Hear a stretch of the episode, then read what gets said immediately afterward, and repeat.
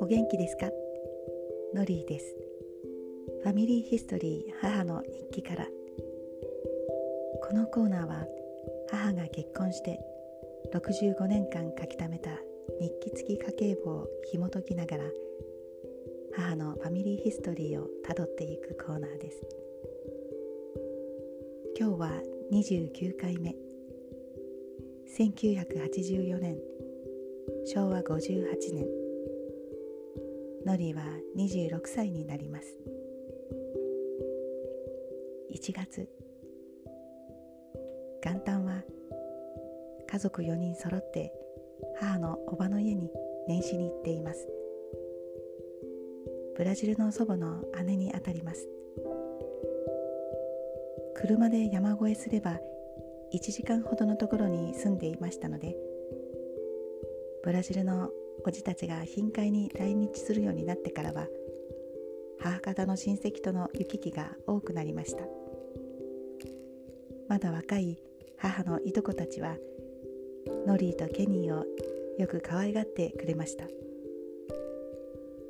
その母のおば夫婦が金婚式だということでお祝いを兼ねて出かけました。確か両名詞をお祝いに持っていった記憶があります。酒好きのおばの旦那さん予想はしていましたが一晩で飲み干してしまったのを覚えています。1月3日ケニーは恩師のお宅に年始そして6日には東京へ帰ってきました。1月16日焼酎1030円。父はお正月には日本酒を飲んでいましたがまた通常の焼酎に戻したようです。焼酎は80円値上がりしていました。この焼酎は若者にも人気が定着していきました。飲み会の至る所でジョッキに入った焼酎を炭酸で割った酎ハイを一気一気と言って盛り上がっていたのを覚えています。1月28日クジラ580円。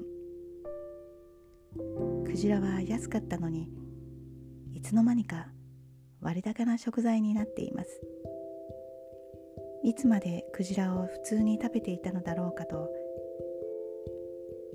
記憶はおぼろげになっています。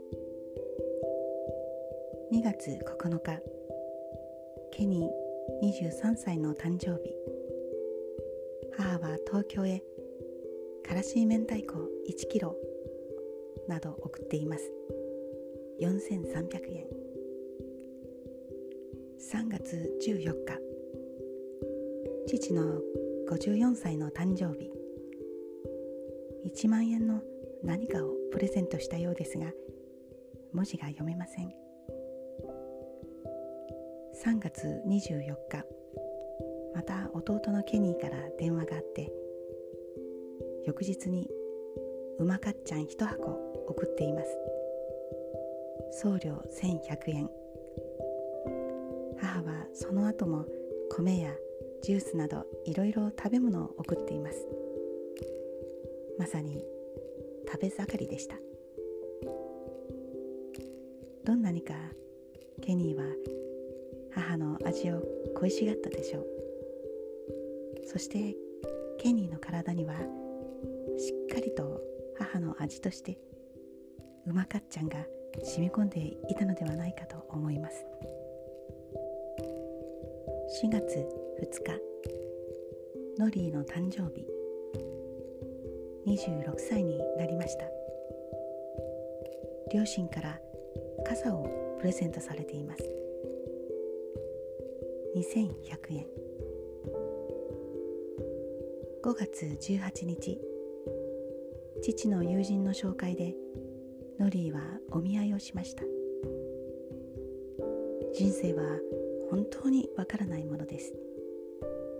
仕事も楽しくてノリーはまだ結婚する気はありませんでしたのでそのお見合い自体をお断りしようと父の友人のところへ行きました。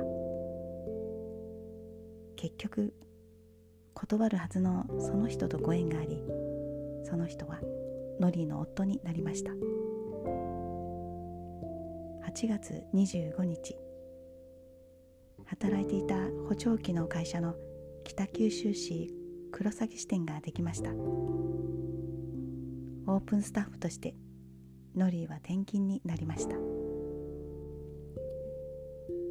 月15日弟のケニーも帰ってきて婚約者であり、まあ、現在の夫ですがトムさんと呼ぶことにします。トムさんの紹介を兼ねて家族で中華料理を食べに行きました。7月28日。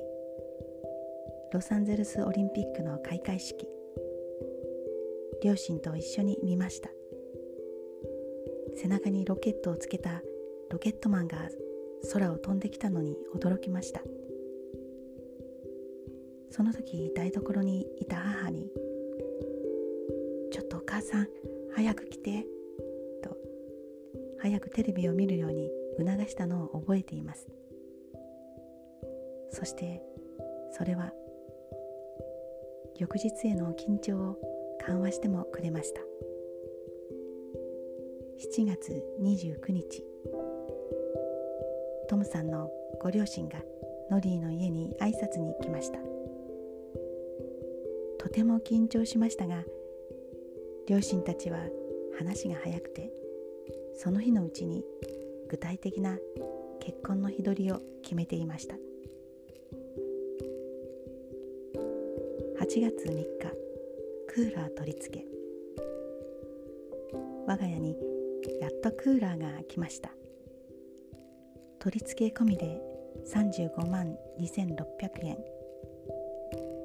暑い夏の盛り。これからの大事な行事ごとに備えてお座敷にクーラーがつきました。8月25日。墨酒が入る。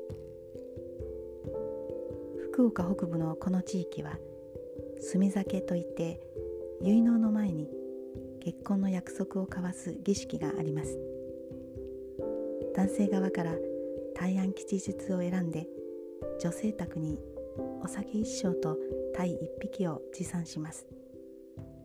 これは一生一代の縁起を表すものです。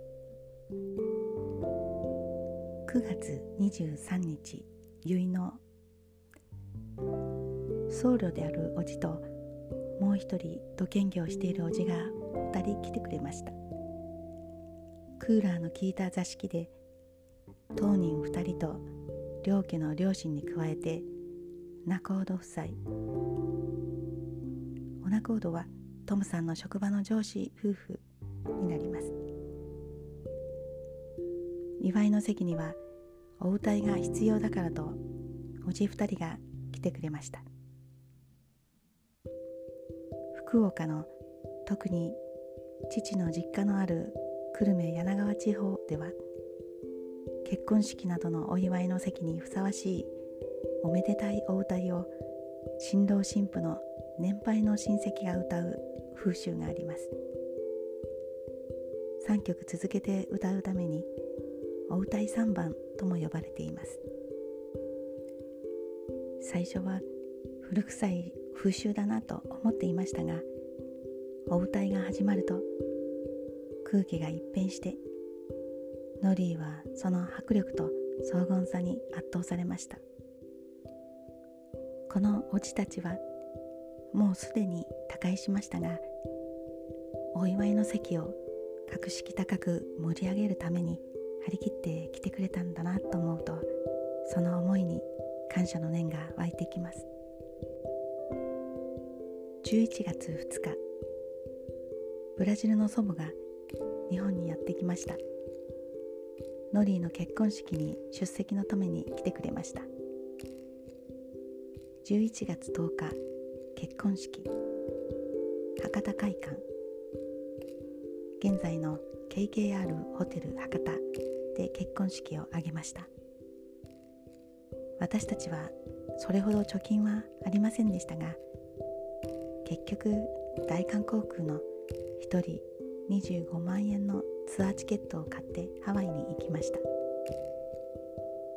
1ドル360円の固定相場も前年の1983年から変動相場制に移行されて1984年この年は1ドル237円。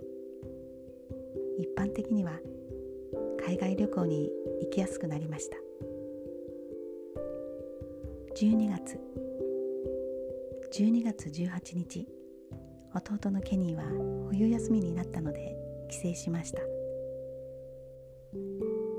友達に会ったりブラスバンドの定期演奏会に行ったりと忙しくしています。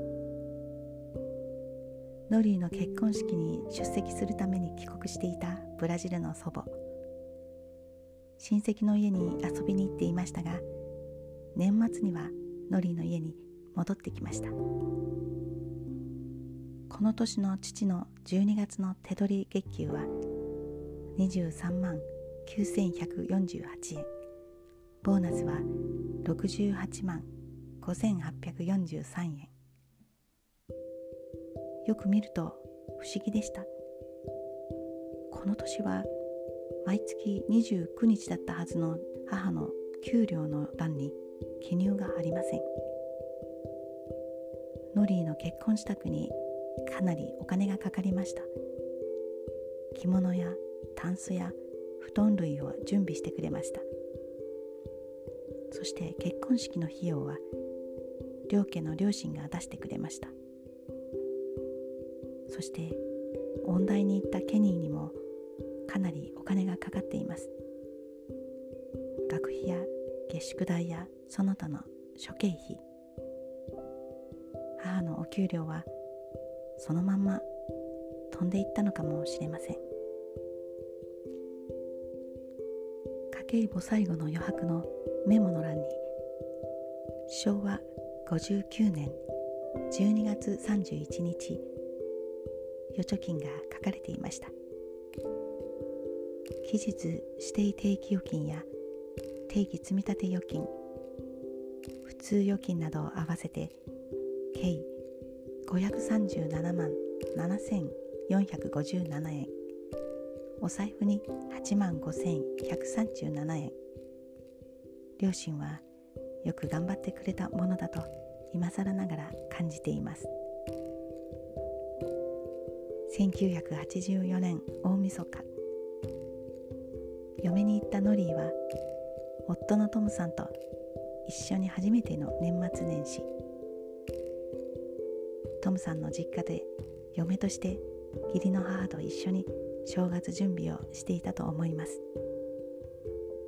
紅白歌合戦は見なかったと思います。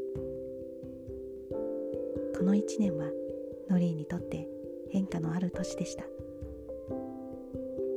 トムさんと出会ったことで半年後には結婚してしまいました。結婚を機に会社も退職しました。弟のケニーから電話がかかってきて結婚式の後両親は魂が抜けたように何日もぼーっとしていると言っていました。それでも時間は前へ前へと進んでいきました。アンディや高橋真理子が好きだった26歳のノリ。もうそれほど若くはないなと実感していた頃でした。今日はこの辺で。ではまた。ノリーでした。